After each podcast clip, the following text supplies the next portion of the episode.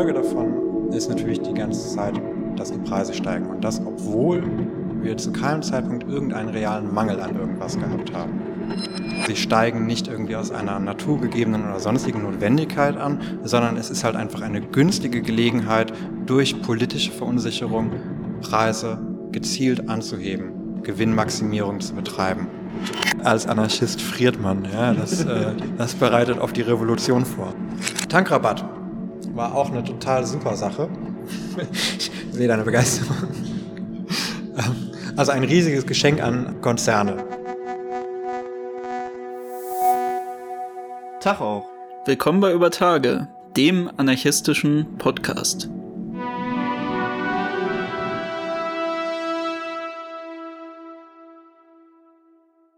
Teuer, teuer, teuer. In Deutschland alles teuer. Das sang einst Malek Samo, ein Bade unserer Klasse. Aber warum eigentlich? Warum wurde ein einfacher, ehrlicher Mann in einem System, welches uns doch volle Regale, überlaufende Einkaufswägen und prall gefüllte Kühlschränke verspricht, zu so einer Ballade gedrängt? Eine Frage, auf die viele, welche sein Schicksal teilen, schnelle Antworten parat haben. Inflation und Leitzins, strategische Verarmung der deutschen Bevölkerung durch düstere Banden, Krieg und Krisen, gierige Gewerkschaften oder schamlose Steuern für ein vermeintlich besseres Morgen. Wie so oft schaffen radikale Linke, wenn sie auf so ein Wust widersprüchlicher Antworten und Interessen stoßen, aus dem Bedürfnis ordentlich beim Unmut mitzumischen, nur wenig Klarheit, sondern tragen mit einem vagen Antikapitalismus zur allgemeinen Konfusion bei. Heute wollen wir stattdessen etwas Klarheit schaffen Ihr habt uns bereits in etlichen Folgen predigen hören, warum die Beteiligung an den Sozialprotesten gegen Verteuerung der Waren und der Verarmung der Arbeiter so, so wichtig ist. Inzwischen herrscht genau darüber in vielen Städten Deutschlands Klarheit. Gleichzeitig grassiert aber Unklarheit über die Gründe für Verteuerung und Verarmung, Hilfen der Regierung und Hilflosigkeit der Arbeiter. Also lasst uns heute den Unmut von Malek, Marian, mir und so vielen anderen Menschen in Deutschland beantworten. Und genau das wollen wir nicht allein, sondern mit Frederik, der sich genau mit diesen Antworten schon ein wenig befasst hat. Schön, dass du heute da bist. Ja, danke schön. Ähm, ich stelle mich einmal kurz vor. Mein Name ist Frederik. Ich bin seit über zehn Jahren inzwischen auch in der anarchistischen Bewegung, wenn man das denn so nennen mag, aktiv ähm, seit einigen Jahren Teil des Verlagskollektivs Syndikat A und auch Mitbegründer und Redakteur der anarchistischen Theoriezeitschrift Zweifel. Und wir sprechen heute, wie Joshua schon gesagt hat, darüber, warum alles teurer wird. Also Sprit, Gas, Lebensmittel, Dienstleistungen und so weiter und so fort. Das ist ja offensichtlich und allen aufgefallen, ne? wie das, weiß ich nicht, das Toastbrot nicht mehr 99 Cent, sondern 1,29 Euro kostet und so weiter. Ähm, und woran liegt das eigentlich? Ist es der Krieg? Ist es nur der Krieg? Ist es irgendwie der Kapitalismus als großes Abstraktes? Und lässt sich das vielleicht irgendwie an bestimmten konkreten Punkten aufzeigen, aufdröseln, wo genau was passiert ist? Wann hat es eigentlich angefangen? Ne? Irgendwie das da kommen wir wieder zum Krieg, ne? 24. Februar ist so das, was wahrscheinlich im allgemeinen Bewusstsein als Startschuss von der Inflation, die jetzt im Oktober übrigens bei 10,4 Prozent lag, das ist eine wichtige Zahl, da kommen wir auch immer wieder nochmal drauf zurück, der halt quasi als Ursprungsgrund für die derzeitige Krise wahrscheinlich genannt wird oder auch immer wieder angeführt wird. Und ich würde mal vorab die These in den Raum stellen, ganz so richtig ist das nicht, weil eigentlich hat es einen Hintergrund, der, ja, sagen wir mal grob so 20 Jahre schon läuft. Nicht in allen Bereichen, aber in einigen. Und dann kommt natürlich halt vieles zusammen und ne, akkumuliert sich und aus der einen Krise folgen dann viele Krisen. Soweit erstmal zu mir und was ich hier eigentlich will. Ja, auch nochmal von mir ein herzliches Hallo an dich. Schön, dass du bei uns bist. Ich stelle euch nochmal vor, worüber wir hier heute reden. Wir sprechen darüber, wie es zur Krise kam, über die sogenannte Lohnpreisspirale, über die staatlichen Maßnahmen und zum Schluss dann noch einmal, aber nur kurz, weil da haben wir schon häufiger darüber geredet, was tun, was fordern.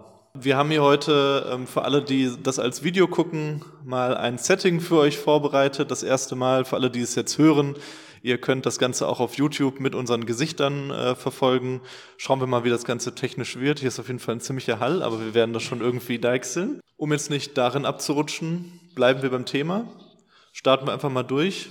Frederik, wie kam es zu dieser Krise? Leuchte, erleuchte uns. Ja, nichts lieber als das, auch äh, wenn das vielleicht ein bisschen zu hoch gegriffen ist, aber wir versuchen es. Also, ne, ich habe es gerade eben gesagt, 24. Februar, Russland beginnt den Angriffskrieg gegen die Ukraine. So, die Folge daraus waren halt, ja, dass die Öl- und Gaslieferungen von Russland immer wieder als politisches Druckmittel eingesetzt worden sind. Und daraufhin dann halt auch rapide die Benzinpreise, also so als allererstes gestiegen sind. Ne? Irgendwie, man kann sich vielleicht daran erinnern, dass so der Peak ist, glaube ich, ein bisschen vorbei. Ähm, aber es ist immer noch wahnsinnig teuer zu tanken. Teilweise war es irgendwie ne, Diesel bei über zwei Euro, ist glaube ich immer noch manchmal so. Letztens gesehen, dass so irgendwie 10 Cent drunter war, ne? Bei Benzin. Ja.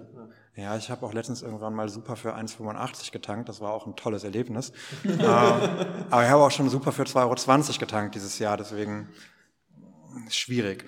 Äh, es ist auf jeden Fall nach wie vor alles scheiße teuer. Also, das eine ist, ne, wie gesagt, politisches Druckmittel, Gaslieferungen, Öllieferungen. Das andere, dann ne, also infolgedessen, in Deutschland vor allem natürlich, das politische Gerede darüber, dass man jetzt schnell die Gasreserven ähm, auffüllen muss, dass man neue Handelspartner finden muss, dass man halt irgendwie ja, die, die Abhängigkeit, die man selber geschaffen hat von russisch, äh, russischem Öl, russischem Gas, wieder ja, sagen wir, auflösen möchte, sich dann irgendwie windige andere Handelspartner sucht, ähm, die jetzt nicht unbedingt besser sind. Aber was soll's? Das nächste, was wir, ne, ich habe es eben nochmal gesagt mit dem Toastbrot, was aktuell ja auch wieder Thema ist, sind ausfallende Getreidelieferungen. Also man kennt das vielleicht irgendwie dieses, die Ukraine als Kornkammer Europas. Weiß ich nicht, ob das so ein schöner Begriff ist, aber nicht unwesentliche Mengen von Getreide kommen halt aus der Ukraine und werden exportiert. So. Was natürlich dafür sorgt, dass wir hier extrem billig Brot kaufen können. Also billiger als sonst irgendwo. Was natürlich jetzt auch noch andere Gründe hat, aber unter anderem deswegen, weil die äh, Ukraine extrem viel exportiert. Das ist zum Teil ausgefallen lange und dann gab es halt irgendwie auch Versuche, erst das wieder zu regeln, wo dann irgendwelche Schiffe am Ende sonst wo festgehalten worden sind, gestrandet sind und keine Ahnung was alles. So, dann gab es oder gibt es das Getreidelieferabkommen, ne, mit was die Türkei eingefädelt hat, was jetzt auch nochmal verlängert worden ist um, ich weiß gar nicht, irgendwie nochmal 120 Tage oder sowas aber ja auch wieder kurz so eine, einen Krisenmoment auslöste mit, oh nein, vielleicht blockiert Russland irgendwie die Getreidelieferungen und was dann. Folge davon ist natürlich die ganze Zeit, dass die Preise steigen und das, obwohl wir zu keinem Zeitpunkt irgendeinen realen Mangel an irgendwas gehabt haben. Also ne, es gab nie den Punkt, an dem wir keinen Sprit gehabt hätten, es gab nie den Punkt, an dem wir kein Öl gehabt hätten, äh, Gas und wir haben auch die ganze Zeit Brot kaufen können. Also zumindest, wenn nicht irgendwie, weiß ich nicht, aus hysterischen Überreaktionen mal der Supermarkt leer gekauft wurde. Aber das war jetzt kein echtes Versorgungsproblem. Ja, da kann man ja direkt auch anfügen, dass natürlich die Schwankungen, die es dann ja kurzzeitig auch beim Öl- und Gaspreis gab auf dem Weltmarkt, natürlich auch sehr starke Einflüsse dann auf die sonstigen Preise genommen haben. Weil ja Öl- und Gaspreise, also alles, was irgendwie als Energie verbraucht wird in Produktionsprozessen, in Prozessen von Logistik, natürlich sich stark dann einfach auf den restlichen Preis vom Weltmarkt auswirkt. Aber spannenderweise ist es ja auch so gewesen, da hatten wir auch, glaube ich, schon mal in einer anderen Folge drüber gesprochen, dass eigentlich zumindest der Ölpreis sich sehr gut erhöht ähm, sehr gut wieder erholt hatte, wenn wir jetzt über das Rohöl Barrel auf dem Weltmarkt sprechen. Das ist ein total guter Punkt, weil das Witzige ist nämlich, ähm, oder ich weiß nicht, ob witzig das beste Wort ist, vielleicht eher das Skurrile, ja, äh, dass der Ölpreis dieses Jahr die ganze Zeit niedriger war als, warte, ich habe es mir aufgeschrieben, ich muss es nachgucken, tut mir leid, 2012. Ein Schelm, wer da Böses denkt. Ja, schwierig, ne? 2012 lag er im Schnitt bei 107 Dollar und 46 Cent. 2022 ist der Schnitt bisher 102 Dollar und 97 Cent. Und trotzdem hat der Liter Superbenzin im Schnitt 2012 1,64 Euro gekostet. Also, ja. Das ist ja ne, der Schock, von dem hat man sich immer ja. noch nicht erholt in den großen Ölkonzernen. Ne? Wow. Schlimm. Und ne, wir hatten das jetzt eben schon gesagt, irgendwie mit äh, irgendwie, weiß ich nicht, 1,85 bis 2,20 Euro irgendwie so im Moment, was ich irgendwie in den letzten vier Monaten an Sprit, äh, für Sprit ausgegeben habe. Der Schnitt dieses Jahr bisher ist 1,92 Euro Superbenzin. So, und auch da, ne, obwohl der, der Rohölpreis konstant niedriger ist als vor zehn Jahren, ja, mhm. sind es halt knapp 30 Cent mehr, die ich beim Tanken für den Liter ausgeben muss. Also was ein absoluter Irrsinn ist. So. Ich würde sagen, es gibt ne, so einen ersten kleinen Hinweis darauf, dass es vielleicht nicht nur und ausschließlich am Krieg liegt, dass die Preise steigen. Jetzt kann man natürlich sagen, ja, 2012 war auch irgendwie einiges los und der Preis fiel dann ja auch extrem nochmal, nachdem irgendwie der Iran wieder Öl liefern durfte und so weiter und so fort. So, und trotzdem, ja, die große Katastrophe, die die ganze Zeit an die Wand gemalt wird, da hat keiner davon gesprochen vor, äh, vor zehn Jahren. Nicht in dem Ausmaß. Also, und es gab auch keinen Krieg im Prinzip vor der eigenen Haustür. Wie gesagt, trotzdem, ne, als Konsument, Konsumentin war es am Ende deutlich günstiger. Und es gab auch nicht diese Auswirkungen von Rohölpreis ja, auf Lieferketten, so dass alles andere im Preis konstant gestiegen wäre. Gut, aber warum denn jetzt? Also du spannst uns ja jetzt auch auf die Folter hier an der Stelle. Warum? Du bist für Antworten hier. Nicht um neue Fragen aufzuwerfen. Ah, ach so, ich dachte, wir machen das jetzt. wir, wir, machen, wir machen das jetzt ein, ein bisschen mit, mit, weißt du, Fragen, mit mehr Fragen beantworten. Na gut, nein, machen wir es mal ganz kurz und knapp, ja. Also, das ist natürlich am Ende der Kapitalismus und er ist verrückt und damit können wir es ab, abbrechen. Nein, aber ein bisschen konkreter. Also natürlich ist ne, irgendwie das, das, was passiert, so dass Preise steigen von Rohstoffen, so das hat konkrete Auswirkungen auf alles. So und das hat auch Auswirkungen auf die Preise von anderen Produkten und wie viel auch Kapitalisten und Kapitalistinnen investieren müssen, um Profit am Ende generieren zu können. So, das heißt, es ist tatsächlich eine quasi natürliche, ja, also soweit man von irgendwas Natürlichem sprechen kann, im Kapitalismus als menschengemachtes System, äh, also eine quasi natürliche Reaktion, dass auch Preise steigen. Die Frage ist natürlich immer nur, wie tun sie das und ne, was führt dazu? Und wenn du dir das anguckst, jetzt mit, bleiben wir ne, mal bei Öl, oder Gas auch meinetwegen, ja, dann ist es ganz klar, dass es halt einfach reines Profitinteresse ist, was dazu führt, dass die Preise erhöht werden. Also, ne, sie steigen nicht irgendwie aus einer naturgegebenen oder sonstigen Notwendigkeit an, sondern es ist halt einfach eine günstige Gelegenheit, durch politische Verunsicherung Preise gezielt anzuheben, Gewinnmaximierung zu betreiben. So, Ganz kurz noch. Ja. Du, du, siehst das, du siehst das auch sehr gut an einem anderen Punkt, ne? Irgendwie, um mal vom Öl wegzukommen und zum Gas hinzugehen, Nord Stream 1, Nord Stream 2. Ja, die Pipelines von Russland, wo Gas nach Deutschland gepumpt wird oder wurde viel besser, beziehungsweise in Nord Stream 2 noch nie, ist auch die ganze Zeit als politisches Druckmittel eingesetzt worden von Russland, ja, um Sanktionen irgendwie zu untergraben, zu unterbinden, ähm, alles ohne Erfolg. Aber die Preisschwankungen oder auch die Preiserhöhungen ja, sind politisch die ganze Zeit begründet worden mit, oh, was passiert, wenn Russland uns den Gashahn abdreht? Dann ist es tatsächlich passiert, dass Russland gesagt hat, es gibt kein Gas mehr. Und was ist die Folge gewesen? Die Preise für Gas sind gefallen. Und die mediale Reaktion darauf war, ja, die Preise fallen jetzt, weil jetzt hat man ja eine Sicherheit. So, und das sagt dir so viel darüber, wie sich diese Preiskalkulation am Ende zusammensetzt, ja, dass es halt völlige Willkür ist und man so tut, als wären Märkte irgendwelche mystischen Wesen, die wir immer irgendwie befriedigen müssten, ja, damit sie irgendwie auch gut zu uns sind und jede Form von Verunsicherung würde dazu führen, dass sie ne, irgendwie wild werden und, äh, und wir dann am Ende darunter leiden. Alles völliger Schwachsinn. Ja? Also das heißt, die, die Situation, in der tatsächlich real zu befürchten stehen könnte, dass es einen Mangel an Gas gibt, wo Russland wirklich faktisch nichts mehr liefert und das auch begründet mit, wir liefern nichts mehr, weil ihr Sanktionen ausgesprochen habt, ist der Punkt, wo die Preise wieder runtergehen. Wie irre ist das? Das ist abgefahren. Ich, wo ich nochmal drauf wollte, ist eigentlich die Frage, ganz viele andere Industrien sind ja abhängig davon, wie hoch dann auch die Preise bei Öl, bei Gas und so weiter sind. Und du hast es gerade, glaube ich, schon angeschnitten oder du in deiner Einleitung, ähm, dass natürlich dann die Preise von anderen Produkten auch steigern, äh, steigen, wenn wir jetzt davon sprechen, dass Öl und Gas teurer wird. Wie kann das dann sein, dass quasi jetzt andere Kapitalfraktionen, die jetzt darunter leiden, auch an der Stelle, oder die jetzt weniger Gewinn machen können oder ihre Produktpreise erhöhen müssen, wodurch sie vielleicht auch tatsächlich Probleme bekommen? Wie kann das sein, dass das jetzt so durchgeht? Die werden das ja auch sehen. Also irgendwelche Hersteller von irgendwas, die, jetzt ähm, höhere Öl Ölpreise befürchten müssen, die werden ja auch sehen, hä, eigentlich müsste das doch gar nicht sein. Warum ist das so?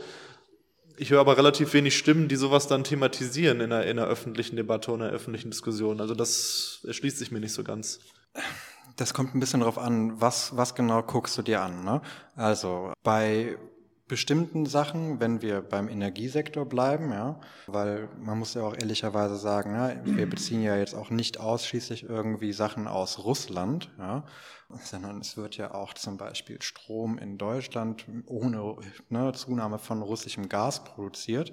Äh, dann hat das andere Gründe am Ende nochmal, beziehungsweise auch wie sich Energiepreise insgesamt zusammensetzen.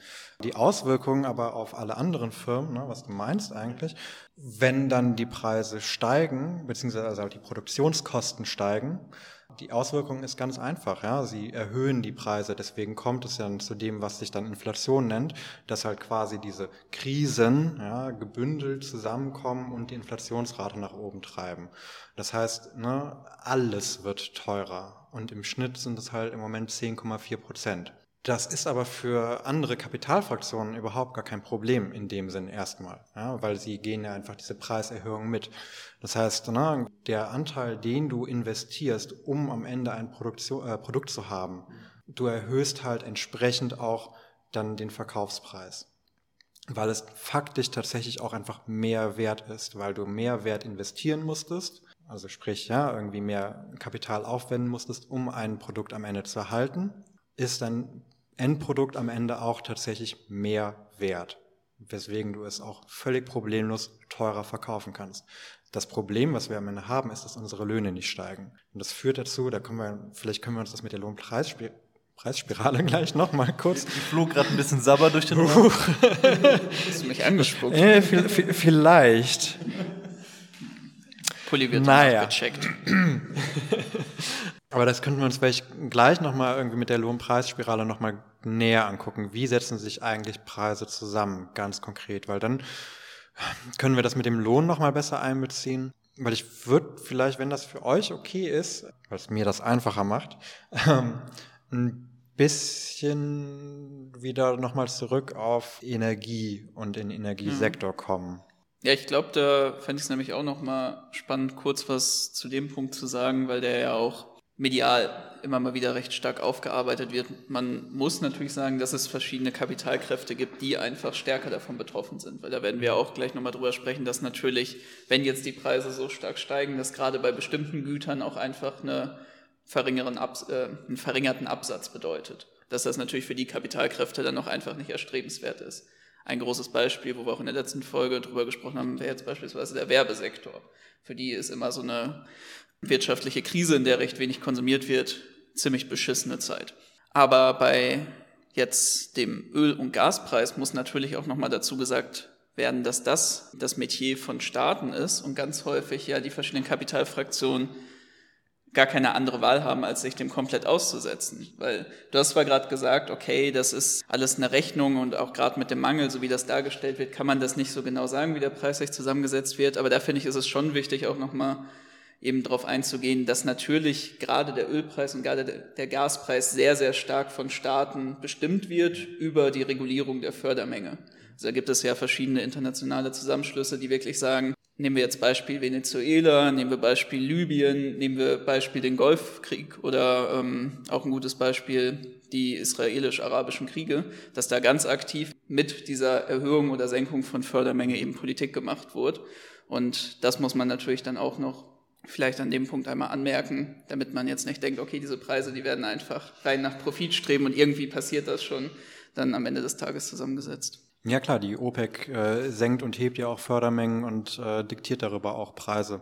So als Beispiel, da ist jetzt auch gerade erst wieder beschlossen worden, dass sie weniger fördern, obwohl das dann ja quasi die Kriegskasse von Russland voll macht, weil eine niedrigere Fördermenge ne, irgendwie eine quasi Verknappung auf dem Markt bedeutet was dann zur Folge hat, dass alles wieder teurer ist. Wobei natürlich eine Verknappung auf dem Markt immer noch nicht bedeutet, dass es irgendwo einen Mangel geben würde, ja, was man auch nochmal dazu sagen muss. So insofern ist es trotzdem ein Konstrukt, weil es halt, ne, es geht nicht irgendwie um, um einen, einen Kampf um Ressourcenverteilung, weil jeder kann es trotzdem kaufen, halt nur für mehr Geld. Aber der staatliche Einfluss ist ja auch nicht nur bei der, bei der, ne, irgendwie, wie viel wird wo gefördert irgendwie, ja, relevant, sondern halt auch ganz konkret, ähm, wie gesagt, ne, wir sind ja gar nicht alle abhängig von Gas und Öl. Also zumindest nicht alle im gleichen Maße. Ja? Also natürlich sind wir beide zum Beispiel gleich davon betroffen, wenn der Spritpreis steigt, ja, ähm, und wir tanken wollen. Ja, gut, aber, aber theoretisch wären wir gleich davon betroffen. Ja. Aber ich habe aber ich habe keine Ahnung, womit ihr heizt, ja. Ähm, aber jetzt könnten wir zum Beispiel mit Gas. Gas, guck. Und jetzt weiß ich ehrlich gesagt nicht, womit ich heize. Ähm, wie, du weißt das nicht? wie, wie kann das denn sein? Du, ich krieg immer nur Geld zurück, weil ich die Heizung offensichtlich nie anmache, deswegen... Ähm, okay. Mich hat dieses, wir machen jetzt alles auf 18 Grad auch nicht betroffen. Mir war das alles egal. Wild. ich hoffe mal, das ist nicht die Zweifelposition dazu am Ende. Als Anarchist friert man, ja, das, äh, das bereitet auf die Revolution vor. Nein, Quatsch. Aber wie gesagt, ne, es gibt, es gibt verschiedene, verschiedene Energien, die eingesetzt werden, um am Ende zum Beispiel auch Strom zu erzeugen, um Wärme zu erzeugen, wie auch immer, ne, irgendwie erneuerbare Energien und so weiter und so fort, gibt es ja alles. Ja. Und trotzdem sind wir alle von Preissteigerungen betroffen. Und das hat halt tatsächlich auch wieder was mit dem Staat zu tun. So, weil es halt eben nicht ist, dass es halt irgendwie, ne, irgendwie die, der Ölpreis, der Gaspreis steigt und dann stehen irgendwie die erneuerbaren Energien richtig geil da, so, weil sie sind irgendwie günstig und verfügbar und unabhängig von Russland oder so, ja, sondern es steigt halt alles. Und das hängt halt mit einer Entwicklung zusammen, die halt vor ja, bald 25 Jahren angefangen hat, ne, unter der ganz hervorragenden rot-grünen Regierung von Schröder 1998, als das Energiewirtschaftsgesetz liberalisiert worden ist. So mit der tollen Idee, dass man einen freien Markt schafft, weil dann gehen die Preise ja runter und alles wird besser und billiger und der Markt reguliert das schon und ne, ähm, was man vorher hatte, waren halt regionale Strom Kartelle im Prinzip, ja, die halt auch Monopolstellungen hatten äh, und du konntest dir auch deinen Stromanbieter nicht aussuchen. Du warst halt irgendwie bei den Stadtwerken XY äh, und das war halt einfach so. Und äh, im Zuge von dieser Liberalisierung, in der man dann auch erstmals 2000, na, Anfang der 2000er Jahre, dann den Stromanbieter wechseln konnte, hat man dann diese regionalen Energiemonopole quasi zwangszerschlagen und die gezwungen, dass die ihren Strom an der Börse verkaufen müssen in Leipzig. Und das hat dann auch so, so richtig geile Folgen irgendwie, ne? Also weil diese ganzen regionalen Sachen irgendwie, ne, Stadtwerke XY, ja, die sind dann aufgesplittet worden, alle in verschiedene Unternehmen, die irgendwie zusammenhängen, aber auch irgendwie nicht, weil das eine produziert dann den Strom, verkauft ihn an der Börse und das andere kauft ihn dann an der Börse wieder zurück und verkauft ihn dann an die Verbraucherinnen und Verbraucher. Aber dann nicht zu den Preisen, zu denen der Strom produziert wurde, sondern zu dem Preis, an dem er an der Börse gekauft wurde. Was jetzt in der Idee, die Rot-Grün, jetzt gehen wir davon aus, dass sie das wirklich ernsthaft geglaubt haben, ja, eine total kluge Sache gewesen ist, weil sie das dann zu den tollen niedrigen Börsenpreisen kaufen können. Und man irgendwie auch da ganz hervorragende Mechanismen eingeführt hat, ja, ähm, wo dann die erneuerbaren Energien gefördert werden sollten und so weiter und so fort, weil dann der Preis sich nämlich so zusammensetzt, der Börsenpreis, dass immer zuerst Strom aus erneuerbaren Energien quasi gekauft werden müssen. Und es wird immer für alles der gleiche Preis gezahlt. Und zwar immer der Höchstpreis. Also das heißt immer die, die teuerste Energie bestimmt den, also die eingekauft wird, bestimmt den Preis für alles. Und wenn man jetzt wirklich ganz hervorragend die erneuerbaren Energien ausgebaut hätte, dann hätte das möglicherweise dazu führen können, dass wir sehr günstig Strom einkaufen könnten. Also auch als Endkundinnen und Endkunden. In Wahrheit hat man aber den Ausbau von erneuerbaren Energien so weit sabotiert, ja, und auch irgendwie so Sachen wie die Photovoltaikindustrie in Deutschland kaputt gemacht ähm, und nach China abwandern lassen, was natürlich auch nur zu Preissteigerungen geführt hat am Ende.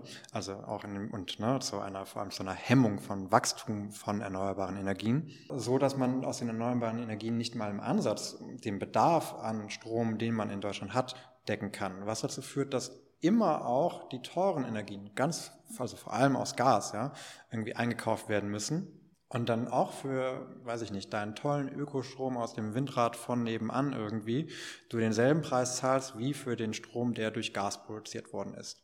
Die Börse hat halt dazu geführt, dass einfach alles nur teuer ist. Und das setzt sich halt auch mit also einem kurzen Knick, wo dann irgendwie, ich glaube, 2001 rum dann wirklich alles kurz billiger geworden ist. So über ein Jahr setzt sich das als Aufwärtstrend fort. Wenn du dir das anguckst, dann ist es natürlich nochmal ne, irgendwie 2022, Anfang Februar, ein besonders steiler Trend nach oben. Aber es ist halt eine Entwicklung, die seit, wie gesagt, ne, knapp 25 Jahren, also seit 98 mit der Liberalisierung im Prinzip eingesetzt hat. Also man hat halt politisch ungefähr vier, fünf Jahre lang dieses Konstrukt vorbereitet, eingeführt und seitdem steigen quasi nonstop die Energiepreise. Ich habe ja auch irgendwo Zahlen, wenn ihr das noch ganz toll untermalt haben wollt. Da kommt. Seit 1998 sind in Deutschland die Stromkosten für einen einzelnen Haushalt im Schnitt um 112 Prozent gestiegen. Eine Kilowattstunde kostete 98 im Schnitt 17,11 Cent, 2018 29,47 Cent und im Frühling 2022 35 Cent. Also, ne, das heißt, es gibt schon lange diese Bewegung. Aber bisher als Scheibchentaktik. Ja, und jetzt hat man halt den, den günstigen Moment erwischt, ne? Ja. Ja, ist auf jeden Fall interessant. Ich meine, es ist ja eh immer dieses Glücksversprechen mit der Liberalisierung, was an dann verkauft wird.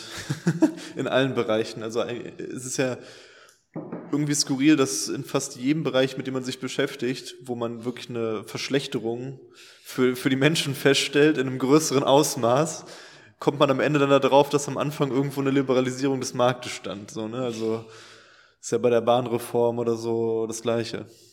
Ja, absolut. Ich finde es schon fast witzig. Ich glaube, wir sind der anarchistische Podcast, oder, ist ja jetzt nicht so schwer, aber eins der, äh, so wahrscheinlich die Anarchisten, die am häufigsten in ihren äh, Folgen darüber sprechen, wie viel besser doch eigentlich die Verstaatlichung von Betrieben ist.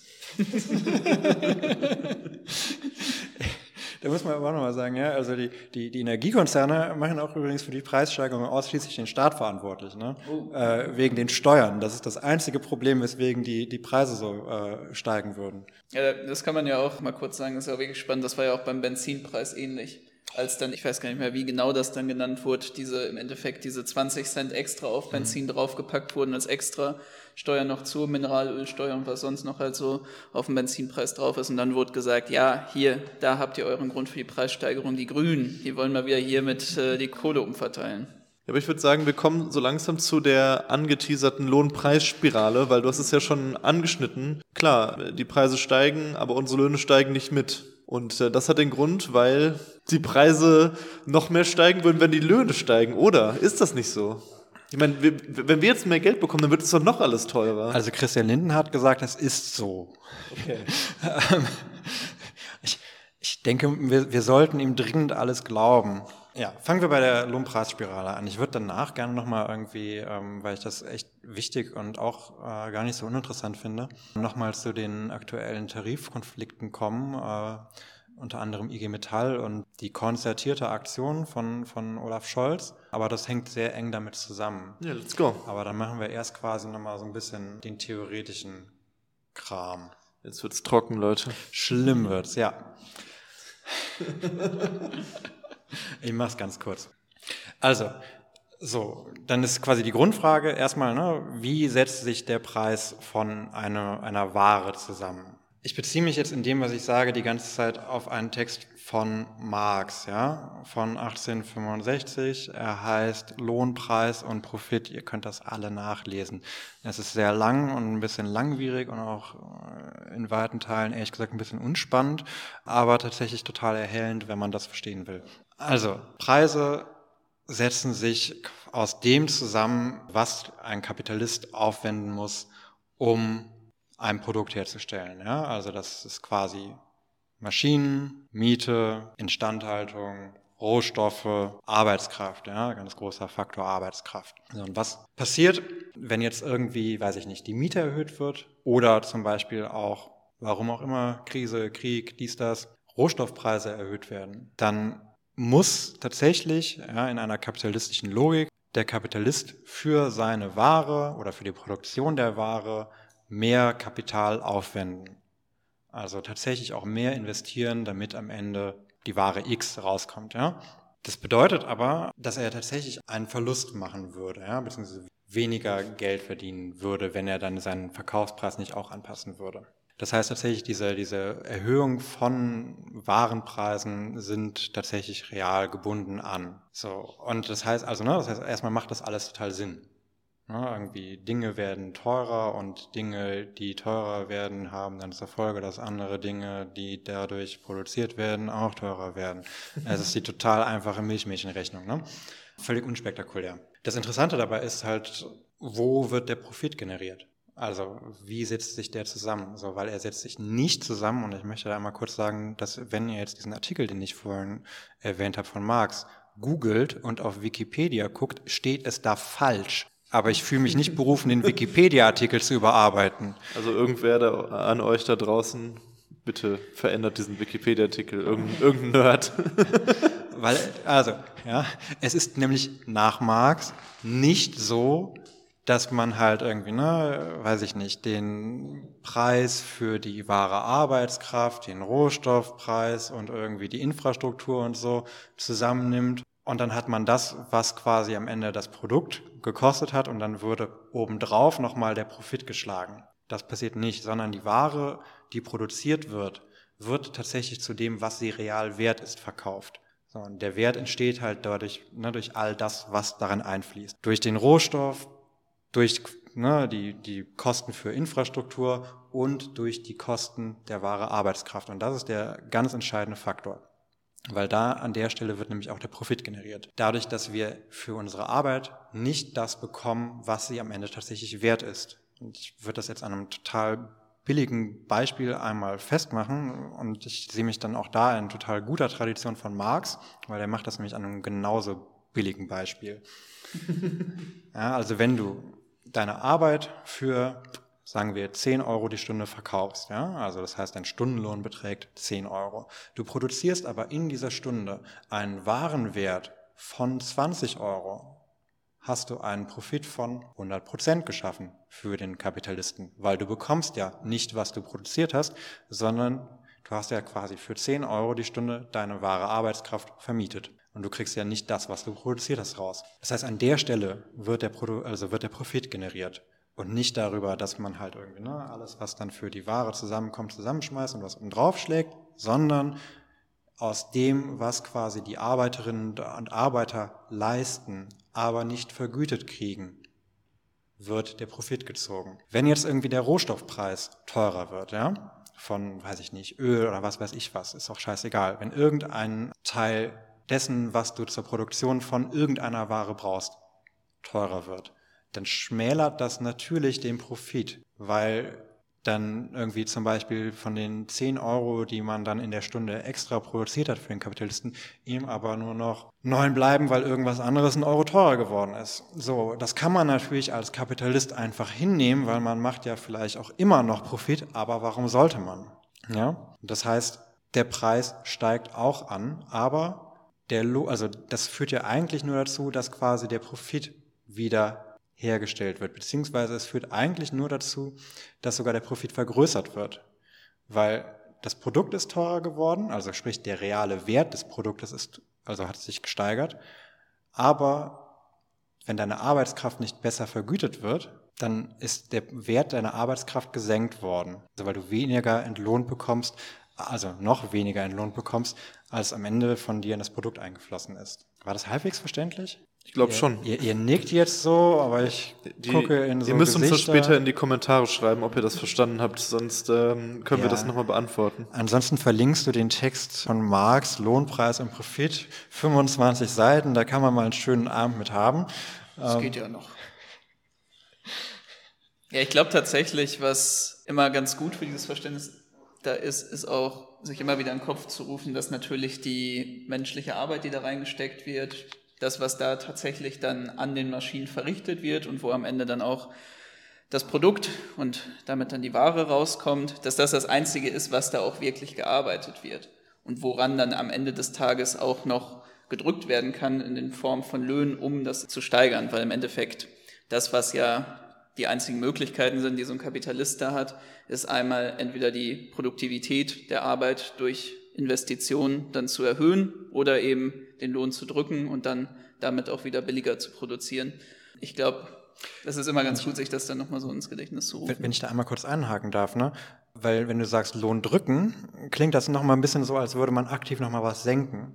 Wobei das der, also das, das Geile ja, für Kapitalisten ist ja, wenn jetzt zum Beispiel der Rohstoffpreis steigt für dein Produkt, dann, also, ne, und dann erhöhst du den Preis, also sprich, ne, ähm, weil du ja auch mehr in, ne, real investieren musstest.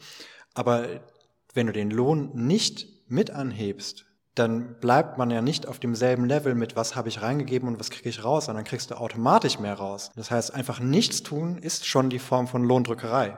Das stimmt, aber man kann ja auch noch aktiv mitwirken durch ja, äh, ja, ja, klar, man kann natürlich andere Tarife, noch viel besser machen. durch ja, ja. Outsourcen, also da gibt's ja unterschiedlichste ja. Möglichkeiten. Aber das ist natürlich recht, das stimmt. Ich fand das nur wichtig so nochmal, ja. also, ne, also, weil auch, auch einfach nichts tun ist schon, ist schon total geil in der Krise quasi. So, dann hast du schon gewonnen. also als Kapitalist, nicht wir. äh, gut, aber jetzt nach der Logik äh, müsste doch eigentlich trotzdem, wenn jetzt der Lohn steigt, auch der Preis weiter steigen, oder? Also, weil dann ähm, will der Kapitalist ja sozusagen das, was er jetzt mehr an die ArbeiterInnen auszahlt, möchte er ja auch aufschlagen auf das äh, Produkt, was er letztendlich verkauft. Also ist es nicht dann doch eine Spirale, dass wenn wir jetzt mehr Geld bekommen, einfach dann mehr Geld auch für die Produkte bezahlen und sich das dann einfach wieder ausgleicht. Hast du nicht gerade gesagt, es, es gleicht sich wieder aus? Ist das dann, also dann gleicht es sich ja aus? Also die Produkte, ich, ich meine damit, wenn, wenn wir jetzt halt ähm, eine Lohnerhöhung haben, mhm. dann geht ja etwas von dem Profit für die Kapitalistinnen weg mhm. weil sie mehr Arbeitskraft bezahlen müssen. Ja, aber dann kommen wir, also dann kommen wir nur zu dem Punkt quasi, wie es vorher war. Wird der Rohstoffpreis erhöht, wird der Preis vom Produkt angehoben, vom Endprodukt, wird mehr Profit generiert. Ja. Ja? Mhm. Das heißt aber, wenn dann der Lohn angepasst wird, dann stellst du nur den Status quo wieder her. Aber deswegen, deswegen, also ne, wenn du und wenn du, ne, wenn man im Prinzip überall nur den Status quo wieder herstellt, ja, dann gibt es keine Lohnpreisspirale, weil das ohnehin ein völlig useliger Mythos ist, ne, sondern du, du bringst halt nur dieses Konstrukt wieder in das Gefüge, das es vorher hatte. Also das heißt, der Lohn, äh Quatsch, der, der Profit der Kapitalisten bleibt auf dem Stand, wie er vor der Krise beziehungsweise vor der Preiserhöhung des Rohstoffes gewesen ist. Aber das war mir jetzt nochmal wichtig äh, klarzustellen, dass es, dass es das bedeutet. Ja. ja.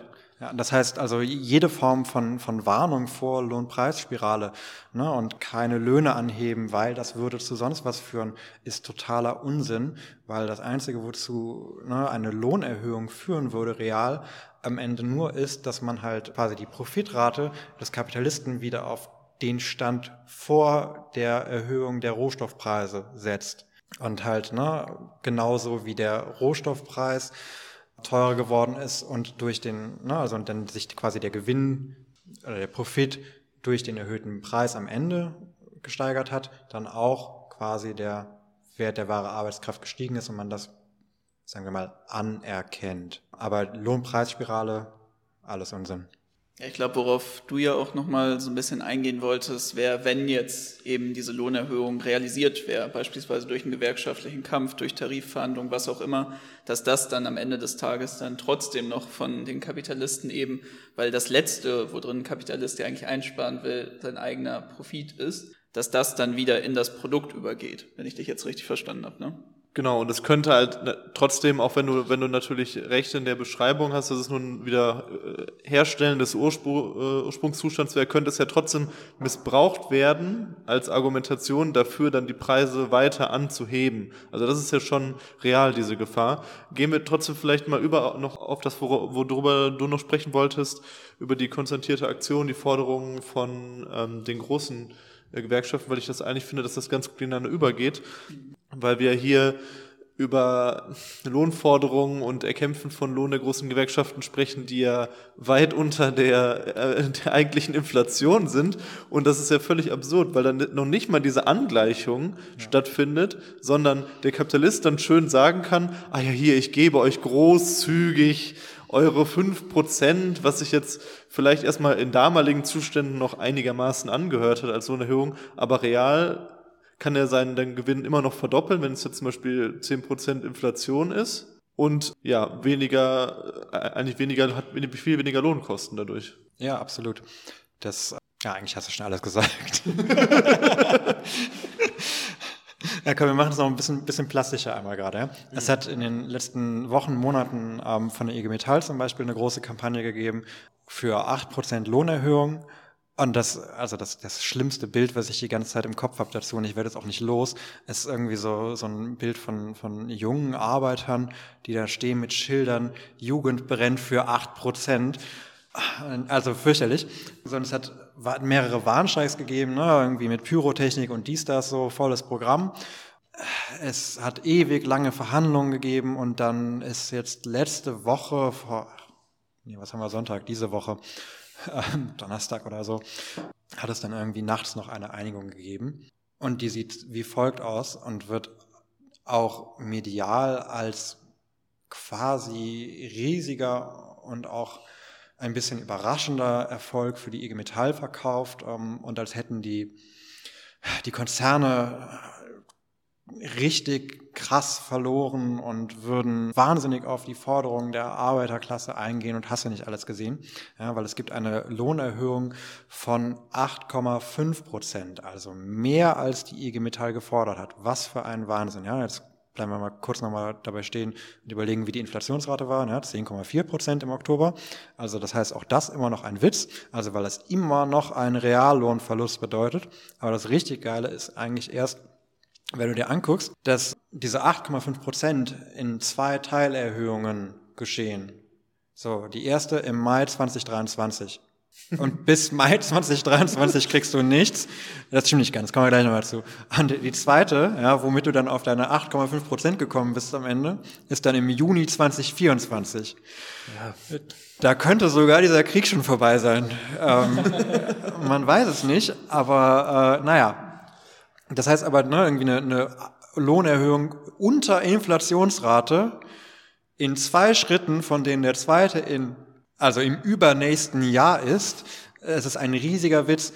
Die Laufzeit des ganzen Tarifvertrags ist auch bis Ende 2024. So, das heißt, man hat sich halt für sehr wenig Geld am Ende Ruhe bis 2024 erkauft. Ja, okay. Und es gibt, muss man ehrlicherweise dazu sagen, auch noch mal in zwei Ausschüttungen eine Steuer, also ne, einen steuerfreien Bonus für die Arbeiter und Arbeiterinnen von insgesamt 3000 Euro.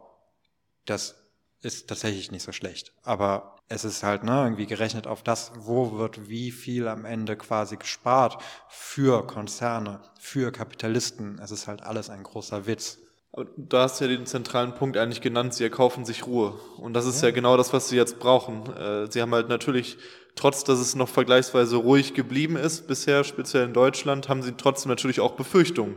Sie haben Befürchtungen, dass es also auch Unruhe an ihren Arbeitsplätzen geben könnte und sie nicht einfach so weiter Gewinn abschöpfen können.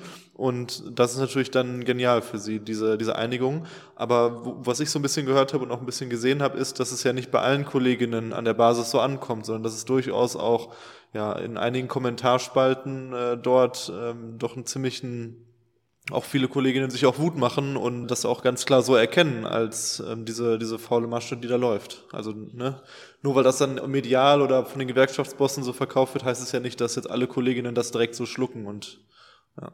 Ja, absolut. Und dann natürlich, ne, da muss man jetzt an der Stelle vielleicht einmal kurz Leuten wie Christian Lindner oder auch wie der Zeitung Die Welt ja, recht geben, dass das natürlich ein aus deren Sicht verheerendes Signal ist, wenn dann Gewerkschaften wie die Cockpit ja, wirklich einen guten Tarifabschluss irgendwie mit, ich glaube, 17 Prozent oder so haben die ausgehandelt. Oh. Ist, ne, jetzt kann man natürlich sagen, naja, ob Piloten und Pilotinnen so viel, also ja, und man verdient da vielleicht irgendwo, bla bla bla, alles egal, ja. Im Sinne der Arbeiter, die da fliegen, haben die alles richtig gemacht.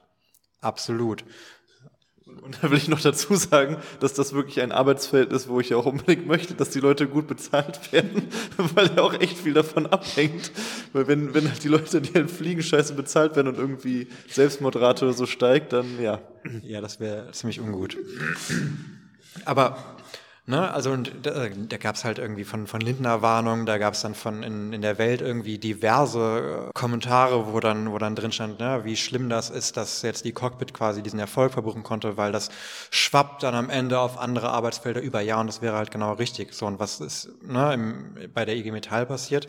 So eine Gewerkschaft, die derart sozialpartnerschaftlich aufgestellt ist, so dass sie halt vorne und hinten die Interessen der Mitglieder verrät und das am Ende als Erfolg verkauft. Ja, und da wird dann halt tatsächlich irgendwie Wut von, von Massen an Arbeiterinnen und Arbeitern in einen völlig sinnentleerten Protest, der schon, also ja, Jugend brennt für acht Prozent, von vornherein völlig bescheuert war, kanalisiert wo, wenn wir ehrlich sind, auch nie was Gutes bei rauskommen könnte, weil ne, auch mit 8% oder 8,5%, auch wenn das alles auf einmal gekommen wäre, wäre es ein beschissenes Ergebnis bei einer Inflationsrate von 10,4%. Und wie gesagt, so, so wird dann halt, ne, irgendwie so, so treibt man da eine, eine arbeitende Klasse vor sich her, auch als Gewerkschaft, und verbrennt die, verbrennt deren Energie, deren Wut und treibt sie, ich würde unterstellen, bewusst auch weiter in die Verarmung. Gut, aber das Ganze von ritualisierten kleinen Verbesserungen für die Arbeiterinnenklasse hat sich ja auch nicht nur auf Seiten von Sozialpartnerschaft und Gewerkschaft abgespielt, sondern wir haben ja auch eine neue Bundesregierung. Ne? Da gab es ja eine Wahl und ähm, die haben natürlich auch eine ganze Reihe an kleineren und größeren Paketen da geschnürt, um den Leuten ein bisschen das Feuer unterm Hintern zu nehmen und hier und da kleinere Verbesserungen durchzusetzen. Was hältst du von den staatlichen Maßnahmen? Wie ordnest du die ein? Ich würde einmal quasi noch mal einen kleinen Schritt zurückgehen, weil Teil der Marian schüttelt den Kopf. Immer mit diesen Schritten zurück. Ah ja, schlimm. Wir gehen nur nach vorne. Guter Genosse. weil nicht direkt Teil davon, ja, aber weil wir es eben schon mal kurz, kurz äh, erwähnt hatten, die konstatierte Aktion. Auch eine quasi Idee der neuen Bundesregierung und deswegen dachte ich, können wir das vielleicht einmal kurz nochmal mitnehmen. So, was soll das sein? Olaf Scholz hat das irgendwie vor einer ganzen Weile mal ins Leben gerufen und das ist im Prinzip eine Art runder Tisch, ja, wo dann die Politik, also sprich die Ampelkoalition, ja, die Gewerkschaften und die Unternehmensverbände zusammenkommen und man sich dann irgendwie halt, ja, sozialpartnerschaftlich darauf verständigen soll, wie man denn jetzt gemeinsam durch diese Krise kommt, so, dass es für alle irgendwie, ne, dass man es gemeinsam schafft. Das Witzige, das ist falsches Wort, das Interessante ist, dass er sich mit diesem Namen schon an eine Maßnahme aus dem Jahr 1967 anlehnt, wo man auch quasi genau das gemacht hat. Ja, irgendwie halt auch Inflation auf einer hohen Rate, dies, das. Und damals hat man dann halt sich sozialpartnerschaftlich gut darauf geeinigt, also dass man eine soziale Symmetrie herstellen möchte. Ja, also die Gewerkschaften kriegen quasi nicht so hohe Lohnerhöhungen durch, aber nur so lange, wie es den Betrieben auch quasi schlecht geht ja, und sie nicht so viel Gewinn machen. Man hat das, man hat das auch in, ne, in Jahreszahlen festgemacht und dies und das, so bis wann da was durch sein soll. Die Folge war dann aber, dass 1968, also ein Jahr später, die Unternehmen ihre Profite schon um 17,5 Prozent steigern konnten und die Gewerkschaften dann Lohnerhöhungen von 6 Prozent bekommen haben. Und dann hätte es dann im Rahmen der sozialen Symmetrie, worüber man sich ja verständigt hatte, so sein sollen, dass quasi die Unternehmen freiwillig Teile des Gewinns weitergeben an die Arbeiter. Ja, es ist nicht passiert, ne? ähm, weil dass irgendwelche Firmenchefs freiwillig nachsteuern, um auf Geld zu verzichten, es ist einfach eine völlig unsinnige Idee. So, das widerspricht jeder Logik des Kapitalismus und man muss auch einfach sagen, wer das macht, ist ein schlechter Kapitalist.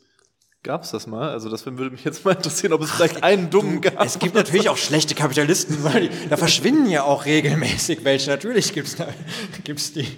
Im Endeffekt ist das ja so wie der Wunschtraum von keine erhöhten Steuern auf Reichtum, auf Erben, auf Gewinn etc., sondern lassen wir es lieber bei den Reichen, weil die sind ja irgendwie zum Geld gekommen. Das heißt, sie müssen gut mit Geld umgehen und die werden schon wissen, wie sie es dann den armen ArbeiterInnen zugutekommen lassen. Äh, über Charity bestimmt, weißt du, genau. so wie die, so ja. über so eine schöne Stiftung und so. Und ja, ja, super. Das ist, äh, das ist super ein super Beispiel dafür. Da passiert das. Ähm, so, kurz nochmal dazu die, die Auswirkungen davon, ja, weil das auch, das kommt immer wieder medial hoch. Die Auswirkungen davon sind äh, bisher, ehrlich gesagt, nicht so richtig zu spüren, ne? also von der konzertierten Aktion. Das war erst irgendwie relativ groß angekündigt und anberaumt. Ähm, man kriegt nicht mehr so viel davon mit. Es gibt diese Gesprächsrunden, Unternehmen versuchen, möglichst Steuererleichterungen durchzudrücken. Gewerkschaften sind meiner Meinung nach relativ passiver Teil davon, machen im Moment mit, mit, naja, eher fruchtlosen Arbeitskämpfen sowieso ihr eigenes Ding. Deswegen, wie gesagt, weil es halt irgendwie immer wieder mal Thema ist, mal kurz dazu, aber du wolltest ja eigentlich auf die staatlichen Maßnahmen zurückkommen, äh, zukommen. Reden wir darüber. Ich glaube, das populärste wäre das 9-Euro-Ticket. Drehen wir es mal kurz um. Wie fandet ihr denn das 9-Euro-Ticket? Richtig geil. Ja? Ich hab's überhaupt nicht genutzt. Echt nicht? Ah, du bist ein Student, ja, ne? Ja. Ah. Ich äh, liebe das 9-Euro-Ticket eigentlich. Zumindest für NRW. Ich glaube, mein Arbeitgeber hat mir nie, wie das mal angekündigt war, die Erleichterung erstattet, das Geld, was ich äh, quasi hätte sparen müssen. Ich denke, ich muss mich dann noch rückwirkend beschweren. Nee, aber äh, was hat das gebracht, ja, und für, für wen war das gut? Das ist eine Frage an uns. Das ist eine Frage wir, an wir, euch, wir ja. Fragen an dich. Ach so. Wir wissen das doch eh alles schon. Das ist jetzt eine ganze Menge Druck, so ich mache das heute eigentlich zum ersten Mal. Wir haben sogar eine ganze Folge über, über das Thema 9-Euro-Ticket und, und Zug und so Scheiße, gemacht. echt? Habt ihr gemacht? Ja, ja. Oh, die habe ich nicht gehört, das tut mir leid. Aber die ist auch nicht so analytisch, da ist einfach nur so Bauchgefühl. Oh. Wir sind ja beide große Eisenbahnenthusiasten, deswegen. Na gut, okay. Dann fra frage ich lieber anders so. Oder sagen wir, oder machen wir es anders, ja? Komm. Stell eine andere Frage. Ich, nee, ich stelle gar keine Frage mehr. Ist okay, ich bin ja der Typ, dem die Fragen gestellt werden. Ich komme damit klar. Nein, aber mal ernst. Also, ne, ich fand das auch eine ziemlich, ziemlich gute Sache, obgleich mir da nicht alles von so richtig zu Pass gekommen ist. Aber darum geht es ja auch nicht unbedingt, sondern irgendwie, dass es tatsächlich irgendwie einen, einen öffentlichen Personennahverkehr gab, der halt irgendwie für Menschen wirklich leistbar gewesen ist. So, weil, wenn wir uns jetzt so als Beispiel Hamburg angucken, so für, für ne, plus minus 50 Euro ungefähr, kannst du dir auch ein Monatsticket für die Stadt kaufen, was dann irgendwie ab 9 Uhr morgens gültig ist und so, und dann irgendwie, ich weiß nicht, bis 23 oder 24 Uhr oder so, ist auch egal. Ähm, es ist relativ teuer. Das heißt, auch da 9 Euro allein schon eine deutliche Verbesserung. Das heißt tatsächlich irgendwie, ne, also auch gerade Geringverdiener, auch wenn es, muss man auch dazu sagen, ehrlicherweise, ja, mit ALG 2 Bescheid zum Beispiel ein bisschen billiger kriegst du nochmal. Trotzdem, ja, auch Leute, die nicht ALG 2 beziehen, haben vielleicht einfach keine 50 Euro über. So, das geht einfach häufig nicht an allen Stellen. Das heißt, es ist tatsächlich eine sinnvolle und gute Sache gewesen. Der Punkt ist natürlich irgendwie, ne, die begrenzte Dauer war Quatsch und wann ist es eingeführt worden und wem hat das am Ende geholfen? So, weil ne, irgendwie jetzt mal von diesem, von diesem bisschen witzigen Phänomen mit Sylt abgesehen, ähm, wo es vielleicht ein bisschen nach hinten losgegangen ist, war es aber am Ende trotzdem eigentlich eine große Maßnahme, um den deutschen Tourismus anzukurbeln. War das das, was ihr in eurer Folge auch gesagt habt? Ich glaube ehrlich gesagt, dass wir nicht so stark auf den Punkt eingegangen sind, sondern wir haben viel einfach über Streckenabbau. Ah ja, das ist auch wichtig. Aber wir haben es auch, äh, ich glaube, im kleineren Maß mal angesprochen, weil das stimmt natürlich. Also ich meine, man kann es ja generell noch auf viele andere Punkte beziehen, dass allgemein ist immer eine Vergünstigung, zumindest in dem Maßstab, für Mobilität dann auch in dem Zeitraum bedeutet, dass einfach mehr verkonsumiert wird. Es regt noch alle anderen Sphären so von der Wirtschaft dann vor Ort eben an. Wobei man natürlich allgemein sagen muss, dass es sich da um eine Verteuerung von Mobilität eigentlich gehandelt hat. was dann eben im Hintergrund abgelaufen ist, wenn wir jetzt eben über die Benzinpreise sprechen. Das ist nämlich einfach so weitergelaufen. Und allgemein zahlen die Leute eben trotzdem mehr für Mobilität. Dass das jetzt Ganze auch eine Mogelpackung letztendlich ist und einfach nur irgendwo anders wieder umgeleitet wird, ist ja irgendwo offensichtlich. Und dass jetzt auch dann die Bahnpreise sich dann einfach wieder erhöhen und dass dann auch das darauf wieder geschlagen wird und so, auch klar. Trotzdem fand ich es einfach auch, auch tatsächlich gerade für proletarische Familien halt eine, eine geile Sache, dass, dass es endlich mal die Möglichkeit gab für, für Leute, die auch wirklich vielleicht seit Jahren nicht mehr aus ihrer eigenen Stadt rausgekommen sind, einfach mal in eine Nebenstadt zu fahren, groß oder, oder mal einen kleinen Ausflug zu machen. Das war schon ganz geil. Ähm, und auch heftig einfach, so dieses, das zu geben, so, das zu geben, zu sagen, guck mal, es geht, wir können das einfach so austeilen und dann nehmen wir es euch wieder weg, so. Das ist halt auch so eine krasse Brutalität, wenn man sich das mal vergegenwärtigt, was das halt für Millionen von Menschen bedeutet. Wenn du dir auch überlegst, ne, wenn man sich jetzt, ich weiß gar nicht genau, wie das irgendwie jetzt im Ruhrpott ist, dem ÖPNV und was das hier kostet, aber zum Beispiel, wenn du von Köln nach Bonn fährst, es gab vor, oh Gott, das ist x Jahre schon her, ja, aber das hat das, glaube ich, schon sieben Euro gekostet. Eine einzelne Fahrt. Und also, ne, dann nochmal zurück, so, dann hast du schon, schon mehr ausgegeben, also es ist bestimmt noch teurer geworden, ja, als du jetzt dann für dieses 9-Euro-Ticket gezahlt hast für einen ganzen Monat. Also der totale Irrsinn. Deswegen ja, für, gerade für proletarische Familien auch, ja, es ist eine absolute Verbesserung gewesen. So Lebensstandard oder Lebensqualität deutlich erhöht. Okay, aber was gab's noch? Was also gab's noch? Nicht Ach nur so. über das 9-Euro-Ticket. Ja, nee, dann reden wir nicht nur über das 9-Euro-Ticket. Nee, aber vielleicht nochmal kurz, ähm, weil es ja jetzt dann auch das 49-Euro-Ticket geben wird, vermutlich, tatsächlich finde ich ehrlich gesagt nicht mal im Ansatz so gut. Ne? Deswegen am Anfang auch schon, dass, naja, irgendwie das Monatsticket in Hamburg ein bisschen eingeschränkt wegen den Uhrzeiten und so, du kriegst es im Prinzip jetzt schon. Und ganz ehrlich, das, was die Leute brauchen, ist nicht unbedingt, dass du mit deinem scheiß ÖPNV-Ticket irgendwie von Norddeutschland nach Süddeutschland fahren kannst, auch wenn das natürlich cool ist, auch wenn es vielleicht nicht unbedingt das komfortabelste der Welt ist, aber vor allem, dass du dich halt irgendwie in deiner Stadt bewegen kannst oder irgendwie aus deinem Dorf in die nächste Stadt oder wie auch immer. Sowas brauchen die Leute am Ende leistbar, ja. Und das ist halt irgendwie ein Geschenk für eine, naja, sagen wir mal, untere Mittelschicht, die sich meinetwegen auch abstiegsbedroht fühlt oder es meinetwegen auch ist, wie auch immer, ähm, aber die halt 50 Euro tatsächlich entbehren können. Aber das sind die Leute, die sich vorher auch schon das Monat, äh, Monatsticket leisten konnten. So, und die, die es wirklich brauchen, also wirklich, wirklich brauchen, weil sie sich gar nicht leisten können, ja, die haben schon wieder die Arschkarte gezogen. Aber gut, hören wir auf mit dem ÖPNV. Tankrabatt war auch eine total super Sache. ich sehe deine Begeisterung. also ein riesiges Geschenk an Konzerne. Ne, also was hat man gemacht? Man hat vorübergehend die Energiesteuer auf Kraftstoffe gesenkt. Von 19 auf 7 Prozent. Ne? Also der normale Mehrwertsteuersatz auf den gesenkt, also auf den reduzierten Satz. In der Hoffnung, dass die Konzerne das dann freiwillig an die Verbraucher weitergeben. Das ist in einem sehr geringen Maße passiert. Also die Preise sind tatsächlich gefallen, aber nicht in dem Maße, wie die Konzerne weniger Steuern gezahlt haben.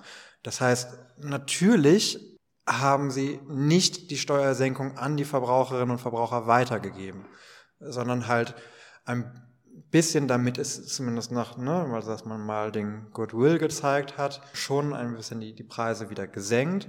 Aber am Ende hat man, ist es halt ein Riesengeschäft gewesen. Und ne, es gab auch keinerlei staatliche Maßnahmen, um durchzusetzen, dass diese Steuersenkung weitergegeben wird. Gibt es auch bis heute nicht. Ja?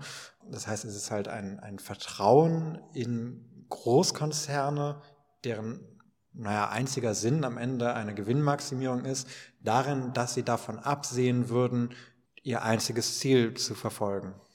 Was ein unglaublicher Schwachsinn ist. Ja, ich glaube, was ich mir zumindest noch zu so einer Mehrwertsteuersenkung denke und was ich auch beim Tankrabatt gedacht habe, man muss ja nochmal sagen, dass Mehrwertsteuer auch von den Steuern wahrscheinlich eine der unfairsten generell ist, von dem, wie stark das ins Gewicht fällt jetzt von unterschiedlichen Haushalten, weil natürlich gerade die Haushalte in den oberen Einkommensschichten und vor allem die, die da wirklich viel Kohle haben, ja auch einen guten Teil ihres Geldes einfach wieder investieren. Gerade die, die dann noch Anteilseigner an irgendwelchen Unternehmen sind oder selber dann tatsächlich als Kapitalistin da drin tätig. Und die verkonsumieren natürlich alles. Deswegen kann man schon bei sowas wie jetzt dem Tankrabatt sagen, wobei Mineralölsteuer auch nochmal etwas Besonderes dann dabei ist, dass es da eine gewisse Entlastung dann zumindest auch für die Geringverdiener die proletarischen Haushalte gab. Ja, aber in einem, also Ja, wirklich in einem völlig unwesentlichen Maße und wo man auch dazu sagen muss, dass es sozial auch total unfair ist,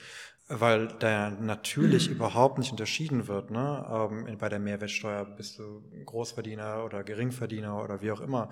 Ne? Bist du Kapitalist, bist du Proletarier, alles egal. So, da wird arm und reich völlig gleich behandelt. Aber das ist ja gerade das Schlimme. Ja, ja, absolut, das wir- sag ich ja. Ja, ja, wir haben ja. Haben wir jetzt beide das Gleiche gesagt? Ich glaube schon. Ah, na gut, okay. Ja, Entschuldigung, habe ich einfach nicht zugehört. Ähm, Das ist ein gutes Gespräch. ja, aber das war ja auch nicht das Einzige. Das ist jetzt einfach elegant übergeleitet, Genau. ne? Ja. ja. Einfach immer weitermachen. Immer weiter nach vorne. Ja, pass auf, wir machen weiter. Es gibt nämlich einfach genau, genau nochmal das gleiche in Grün, ja, mit der Mehrwertsteuersenkung auf Gas. So, da brauchen wir, glaube ich, gar nicht viel mehr zu sagen. Einfach genau dasselbe Spiel, einfach nur zeitlich versetzt, wo man ja schon daraus hätte lernen können, wenn man denn gewollt hätte, dass Konzerne ne, mit Steuersenkungen das nicht weitergeben, dass sie das nicht tun. Hat man aber nicht und hat man dann trotzdem die 19% auf 7% abgesenkt. Du implizierst ja jetzt, dass die Politik ein Interesse daran hätte, dass, dass das in einem großen Maß passiert. Ich glaube eher, dass die sich da einige Aufsichtsratposten vielleicht gesichert haben für ihre Amtsperiode, die dann nachfolgend ist, auf, äh, wenn ihre Amtsperiode vorbei ist. Damit implizierst du ja, dass sie ein Interesse hätten, dass, sie, dass das im großen Maße passiert. Ja, das ist vielleicht eine Verschwörungstheorie, aber Ha, schwierig. vielleicht stecken die tatsächlich einfach im Arsch der großen Konzerne. Ich, Möglicherweise, ich, ich, also Ich würde, ich, wär, ich wäre sogar so gutgläubig anzunehmen, dass es Leute gibt, die, die das wirklich ernst meinen und im Bund- Bundestag sitzen und das für richtig gute Ideen halten und ehrlich schockiert sind. Was ich, muss ich, ja, ich muss, ich muss sagen, dass, also das finde ich sogar noch schlimmer. Also, das ist ja noch schlimmer, als das, das mit Absicht zu machen, ist ja wirklich so dumm zu sein, dass du das halt nicht siehst. aber das hat ja dann auch keine Konsequenzen. Also Nein, das, wenn ist, das, macht die Leute nur irgendwie auf so eine, so eine völlig abstruse Weise ein bisschen weniger unsympathisch. Aber ich meine, am Ende des Tages muss man ja sagen, sie machen ja die Kohle mit dem, Ja. was an Wirtschaften dann auf ihrem Grund und Boden mit den Steuern passiert. Und da ist ihnen nun mal scheißegal, wie viel Kilometer jetzt mit dem Auto da gefahren werden können, ob jetzt 18 oder 20 Grad in einer Butze sind. Gut, bei dir ist das jetzt eh scheinbar scheißegal. Sondern denen geht's ja am Ende des Tages wirklich darum, dass erfolgreich und wettkampforientiert da gewirtschaftet wird. Entschuldigung, ich bin sehr oft unterwegs, um zu anarchistischen Podcast zu kommen. Ich kann bei mir zu Hause nie die Heizung an. Es gibt natürlich äh, nur Fahrtgeld, wenn ihr auch ordentlich spendet, ne? Das ist einmal kurz hier eingeschoben. Komm, wir gehen, wir, gehen, Ja. wir gehen einfach mal weiter. Was haben wir denn noch? Ach, ganz viel. Es ist wirklich Uh. viel. Wir können, können das eine ganze Weile noch so durchspielen. Aber- ich weiß ehrlich gesagt nicht, wie sinnvoll das ist. Oder Genau, ma, ma, Komm, ma, mach mal noch komm, eins. Wir, wir haben, ja. Was haben wir? Die Energiepreispauschale, die war ein Riesenwitz, ja. Die Verstaatlichung von Unipa war schlimm. Inflationsausgleichsgesetz, das, das Gesetz, sieht ja, gut komm. aus, ja, komm. Ja, machen wir das. Das ist jetzt auch tatsächlich gerade erst, äh, gerade erst beschlossen worden, auch jüngst diese Woche. Beziehungsweise, ich glaube, wenn ich es jetzt richtig äh, auf dem Schirm habe, muss es noch mal, ist es im Bundestag beschlossen und es muss noch mal durch den Bundesrat. Nagel mich nicht drauf fest. Was ist es? Was soll es? Was will es? Lindner hat gesagt, das ist das geile Ding, womit jetzt endlich die Armen hier irgendwie auch mal mehr und was zurückbekommen und so weiter und so fort. Und auch ein Grund, weswegen man die Löhne nicht äh, erhöhen sollte, wegen seiner unglaublich guten Maßnahme, weil damit reformiert er quasi die Lohnsteuer, dem Inflationsausgleichsgesetz. Wenn jetzt dein Einkommen steigt, dann könnte es dir passieren, dass du in eine höhere Lohnsteuerklasse kommst, ja, und dann äh, musst du vielleicht mehr Steuern zahlen und das wäre ja auch nicht so richtig gut. Dann kann man sich das, ich habe das extra nochmal aufgeschrieben, weil das so unglaublich geile Zahlen sind, wie Lindner den armen Menschen hilft mit seinem neuen Gesetz. Wenn du jetzt im Jahr ungefähr im Schnitt 20.000 Euro verdienst, dann bekommst du mit Lindners hervorragendem Sozialausgleich 115 Euro zurück. Und wenn du 60.000 Euro Einkommen versteuern musst, bekommst du 471 Euro zurück. Das klingt doch ganz nett für die, die Die was 60.000 versteuern. Euro versteuern müssen. Ne? Das ist sogar so, so irre, dass die Hamburger SPD das öffentlich äh, angemahnt hat als total bescheuert. Also sie haben, das heißt schon was. Äh, ja, wenn du dir überlegst, dass das die SPD ist, wo Olaf Scholz herkommt und die auch wirklich nicht besser geworden sind, seitdem er weg ist, ja, das heißt tatsächlich schon was. Aber das ist der, der geile neue Shit, den Christian Lindner jetzt durchgesetzt hat, den die FDP durchgesetzt hat. Also nicht glaube, also seien wir ehrlich ja nicht, dass die anderen das jetzt wirklich äh, besser machen würde. Ähm, die Grünen sind auch eine neoliberale Scheißpartei, genau wie die SPD, aber ne, trotzdem Initiative, FDP, Christian Lindner. Das ist das Inflationsausgleichsgesetz. Ja? Darauf läuft es hinaus. Gut, also wir sehen, die Maßnahmen sind scheiße, die Inflation steigt immer weiter. Warte, komm, eine Sache noch. Eine Sache. Eine Sache noch. Komm, die. Komm. Ja, komm. Komm, eine, eine Sache noch. Ein Beispiel. Noch. Ein Beispiel noch, ja. Machen wir mal. Schluss, Schluss, Schluss. Machen Komm, wir mal lieber die, weiter. Also ah, ich meine, man kann ja wirklich einfach mal allgemein nochmal dazu sagen, und das finde ich immer wichtig, du hast ja unten auch nochmal die Einmalzahlung da gehabt, dass es ja wirklich so ist, dass eigentlich fast alles von diesen staatlichen Maßnahmen welche waren, die man medial gut aufarbeiten kann wo die Leute ganz schnell einen kleinen direkten äh, Stimulus haben. Erinnert auch schön an den Stimulus-Check, den es ja in den USA dann während Covid gab. Alles dieses, du kriegst jetzt hier 300 Euro Einmalzahlung, jetzt gibt's dann nochmal eine Einmalzahlung. Hier, ihr seht, 20 Cent. Die Bundesregierung hat geregelt vom Superpreis runter. Und da muss man echt vorsichtig sein, weil ich habe das so oft gesehen, dass das bei den Leuten nämlich richtig gut ankommt. Wenn du mit denen darüber sprichst, eigentlich bräuchten wir hier Anpassungen von den Löhnen, eigentlich müssten da nochmal Steuern komplett umstrukturiert sein. Das wäre mal wirklich was, wofür wir kämpfen könnten oder kostenloser ÖPNV. Das kommt halt alles nicht so krass an wie, ich habe jetzt 300 Euro mehr auf dem Konto. Und das wissen die Schweine. Das wissen die nämlich. Deswegen muss man immer ganz genau bei diesen ganzen Maßnahmen gucken. Wir konnten jetzt leider nicht alle abhandeln. Das wäre vielleicht ah, etwas viel geworden. Schade. Können wir nochmal über das Bürgergeld reden, genau. über das Wohngeld. Es ist alles eine, ja, eine große Luftblase. Eine Menge. Aber genau deswegen könnten wir jetzt mal dazu übergehen, wenn das alles scheiße ist, wenn wir uns jetzt eigentlich hier durchgequält haben, funktioniert alles nicht, macht uns eigentlich nur ärmer, ist große Augenwischerei. Was wird jetzt Frederik von Zweifel eigentlich fordern? Also.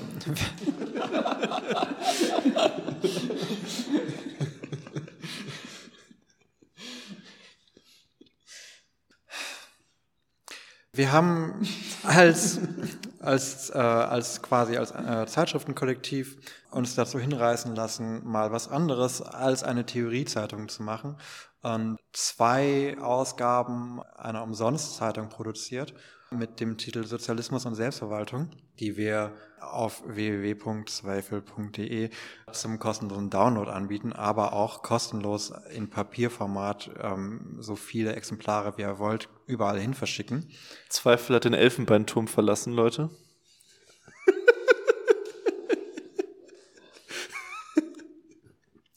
äh, ja, in, in, in, diesen, in diesen Zeitungen haben wir auch zwölf Forderungen aufgestellt, die wir auf der einen Seite für sinnvoll, auf der anderen Seite auch für nicht wirklich unrealistisch halten. Das mutet tatsächlich etwas sozialdemokratisch an, weil es das am Ende auch ist, wenn man ehrlich ist. Aber glaube, dass man über konkrete und auch in Teilen dann wirklich sehr schlimm, arg realpolitische Forderungen Menschen auch besser erstmal an radikalere Ideen und Lösungsstrategien heranführen kann. Und ich muss auch sagen, dass ich nicht wirklich glaube, dass die Revolution jetzt vor der Tür steht.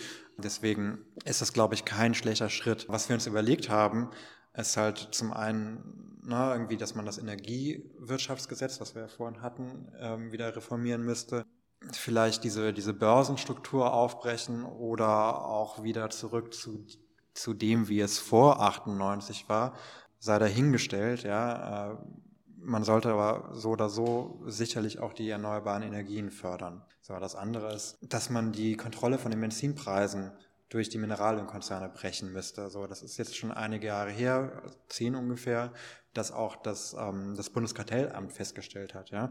Also eine staatliche Stelle, dass sich diese Mineralölkonzerne, naja, also nicht absprechen, sondern dass es so einfach ist, dass man sich nicht absprechen muss und sie deswegen quasi ein Kartell bilden. Nur solange niemand was sagt und man einfach nur beim Gegenüber auf die, die Preisanzeige guckt, man sich faktisch doch abspricht. Aber naja, man hat halt quasi keine Handhabe. Das heißt, das müsste geändert werden. Es müsste Lohnerhöhungen über den Inflationsausgleich hinaus geben, also sagen wir mal irgendwie ne, mindestens vielleicht so 17 Prozent, so damit man auch ein bisschen was abgeschöpft hat von dem, was man ohnehin irgendwie noch nie bezahlt bekommen hat von seiner Arbeit. Dann anderes größeres Thema, was tatsächlich vielfach umgesetzt wird, allerdings interessanterweise von Arbeitgebern, freiwillig häufig, weil es auch eine Taktik der sozialen Befriedung sein kann, sind Sachmittelgutscheine. Aber das kann man auch, also ne, weil die können bis zu 50 Euro an Wert haben pro Monat ähm, für Benzin oder Lebensmittel, wie auch immer. Das ist für, für Arbeitgeber steuerfrei. Viele größere Arbeitgeber haben extra Budgets für sowas. Das kann man ganz gut irgendwie in, in Betrieben auch ja, als Forderung anführen, um, glaube ich, einen, einen ersten Schritt zur Agitation zu machen. Wie gesagt, vielfach kommen Arbeitgeber quasi einer Agitation von links zuvor, indem sie das einfach so machen und damit auch den Unmut quasi aus den eigenen Betrieben fernhalten wollen. Äh, das heißt, da müsste man vielleicht auch je nachdem gucken, wo das sinnvoll ist, wo das nicht sinnvoll ist. Das andere, ja, Erhöhung von Sozialleistungen AG 1, AG 2, also wie die ganzen Sachen berechnet werden, das Bürgergeld 50 Euro mehr sollen es am Ende sein, es wird nicht viel bringen. Ja. Das nächste BAföG-Erhöhungen, Deckelung von, von Lebensmittelpreisen, die sind, ach Gott, das ist jetzt schon ein bisschen her, da waren die schon um 14,8 Prozent gestiegen. Ja. Also das heißt, ne, irgendwie die Preissteigerung da als massiv. Der Mietendeckel, der bundesweite, müsste irgendwann mal tatsächlich kommen. Also sprich das, was in Berlin eigentlich beschlossen wurde, ja, aber dann vom Bundesverfassungsgericht als nicht Ländersache erklärt wurde, müsste auf Bundesebene eingeführt werden. Kostenloser ÖPNV für alle, wir hatten es eben, Förderung ökologischer Landwirtschaft, ich habe es gleich. Keine 100 Milliarden fürs äh, Militär, ganz wichtig, weil what the fuck, ja, was könnte man, wenn man jetzt in einem wirklich realpolitischen Sinne bleiben wollte, von dem Scheiß alles bezahlen? Und letzter Punkt, ganz wichtig, Vermögenssteuer wieder eintreiben, weil die ist nie abgeschafft worden. Nur es wurde auch vom Bundesverfassungsgericht 97 entschieden, dass man Sachen anders, sprich unter anderem auch höher besteuern müsste. Und dann hat man einfach darauf verzichtet, sie einzutreiben. Also sprich, ihr habt so ein bisschen die Forderungen der allgemeinen Linken, der verschiedenen Bewegungen, die es ja auch schon gibt in den verschiedenen Bereichen, so ein bisschen zusammengefasst, was ja auch sinnvoll ist. Also dass man mal alles als einen großen Katalog ähm, da hat. Ich finde die Zeitung generell total super. Ich weiß nicht, habt ihr noch welche da, dass man auch bei euch noch was nachbestellen kann? Wir haben noch einige da, ja. Also okay. wir haben vorher geguckt, wie, wie viel gibt es ungefähr als Bedarf, den wir vorher abfragen können. Aber wir haben auch extra mehr produziert damit auch, ne, irgendwie, wenn es dann an anderen Stellen nochmal irgendwie aufkommt, auf jeden Fall Leute auch was bestellen können, klar. Also es ist eine, wirklich eine super Zeitung, die ihr auch in der Nachbarschaft verteilen könnt, die bewusst darauf ähm, so geschrieben ist und designt ist, dass sie auch ansprechend für einfach auf der Straße eben ist. Von daher ein, ein super Projekt wir werden jetzt nicht mehr so mega weit ausführen, was man sonst noch so machen kann, wie, wie man sonst agieren kann, weil das haben wir ja schon in verschiedenen anderen Folgen gemacht. Da müsst ihr auf jeden Fall nochmal in unsere Folge ähm, 79 äh, mit den Bremer Genossinnen reinhören, die da eine sehr stabile, stabile Kampagne haben. Und natürlich haben wir auch zu den Gaspreisen schon ähm, mit der Folge 74 eine Folge gehabt und auch ganz am Anfang, noch bevor, wo fast niemand darüber geredet hat eigentlich, äh, in der Folge 60, alles wird immer teurer. Von daher äh, bleibt es eigentlich nur daran zu sagen, schließt halt daran an, an die Kämpfe, die sich gerade jetzt entwickeln. Es gibt in verschiedenen Städten eben diese ähm, Stadtteilbewegungen und andere linke Mobilisierungen. Da müssen wir dranbleiben, den Rechten die Straße nicht zu überlassen. Und insofern war das heute, denke ich, auch nochmal ein, ein super Überblick, um nochmal tiefer zu gehen in dem Verständnis von dem, was gerade passiert, weil das ist wirklich was wir heute besprochen haben, vielleicht auch nicht für jeden einfach so auf der Straße ebenso zu erklären. Das ist schon ein ziemliches Problem, was der Linke immer haben, dass sie, wenn sie auch diese schon durchaus komplexeren Zusammenhänge, die aber real sind, die die Wahrheit letztendlich sind, dass es schwierig ist, das manchmal so runterzubrechen. Aber deswegen ist es auch wichtig, dass wir als Linke jetzt gerade in dieser Situation natürlich auch vielleicht so einen Podcast-Format nochmal nutzen, um da ein bisschen tiefer zu gehen, tieferes Verständnis zu bekommen und nicht nur einfach stehen zu bleiben bei diesem, es wird alles teurer, wir sollten halt irgendwie höhere Löhne und das war's, sondern Verständnis entwickeln, was passiert da überhaupt. Und das war unser Anliegen heute, ne? Genau. Und den Leuten das auch einfach mal zutrauen. Weil ich habe auch ganz oft das Gefühl, dass es nämlich daran hapert von linker Seite. Man, wenn man dann eben in die Massen geht, dann versucht man es so einfach wie möglich zu machen und genau das Gleiche zu sagen, was die Leute auf der Straße sagen. Aber im Endeffekt ist es ja ganz häufig so, die Leute haben da vielleicht Gedanken zu, aber wenn ihr nichts dazu beitragen würdet mit dem, was ihr sagt, dann könnt ihr es ja auch eigentlich lassen. Und das, was ihr machen müsst, ist nämlich in den Worten, die auf der Straße gesagt werden, das sagen, was ihr dazu denkt, was ihr dazu analysiert habt. Ja, und da kann man auch einfach nur vielleicht nochmals eine kleine schöne Nachricht sagen, dass wir auch in Dortmund heute ein erstes erfolgreiches Treffen von so einer Nachbarschaftsgruppe hatten, nämlich aus der Kundgebung, die wir auch zuletzt begleitet haben. Ja, in diesem Sinne auch nochmal großes Dankeschön an dich heute. Danke, dass du endlich mal Antworten gegeben hast. Hast du gut gemacht? Ich danke euch für die Einladung. Das war sehr schön und hat mich sehr gefreut, äh, auch bei dieser erstmaligen Setkulisse hier teil sein zu dürfen. Lasst uns auf jeden Fall auch wissen, wie euch das gefallen hat. Und in dem Sinne, ja, würde ich sagen, äh, sind wir raus für heute. Ich muss übel dringend pinkeln. Also ich habe wirklich ich auch. so, so volle Blase. Wir müssen uns drum schlagen, wer zuerst darf. ja, ich, ich werde ah, auf jeden Fall zuerst ah, sein. Marian ist jung und agil, ich wette, er gewinnt. in dem Sinne, wir sehen und hören uns bald wieder. Glück auf. Glück auf. Glück auf. Ey, nicht so schnell weg von hier. Wenn dir die heutige Folge gefallen hat, sie dich zum Nachdenken angeregt hat oder du es einfach nur allgemein schön fandest, mal etwas anarchistischen Content auf Spotify, diversen anderen Plattformen oder YouTube zu hören, dann denk doch darüber nach, uns zu unterstützen. Abonniert uns, wo ihr selbst zugegen seid. Wir sind eigentlich überall vertreten, egal ob Mastodon, Instagram, diverse Streaming-Plattformen Ihr werdet uns überall finden. Lasst ein Abo da, liked uns und vor allen Dingen verbreitet die Folge weiter. Und wenn ihr etwas Kleingeld übrig habt, unterstützt uns auch mit einmaligen oder regelmäßigen Spenden über PayPal oder Patreon. Eure Kohlen für über Tage.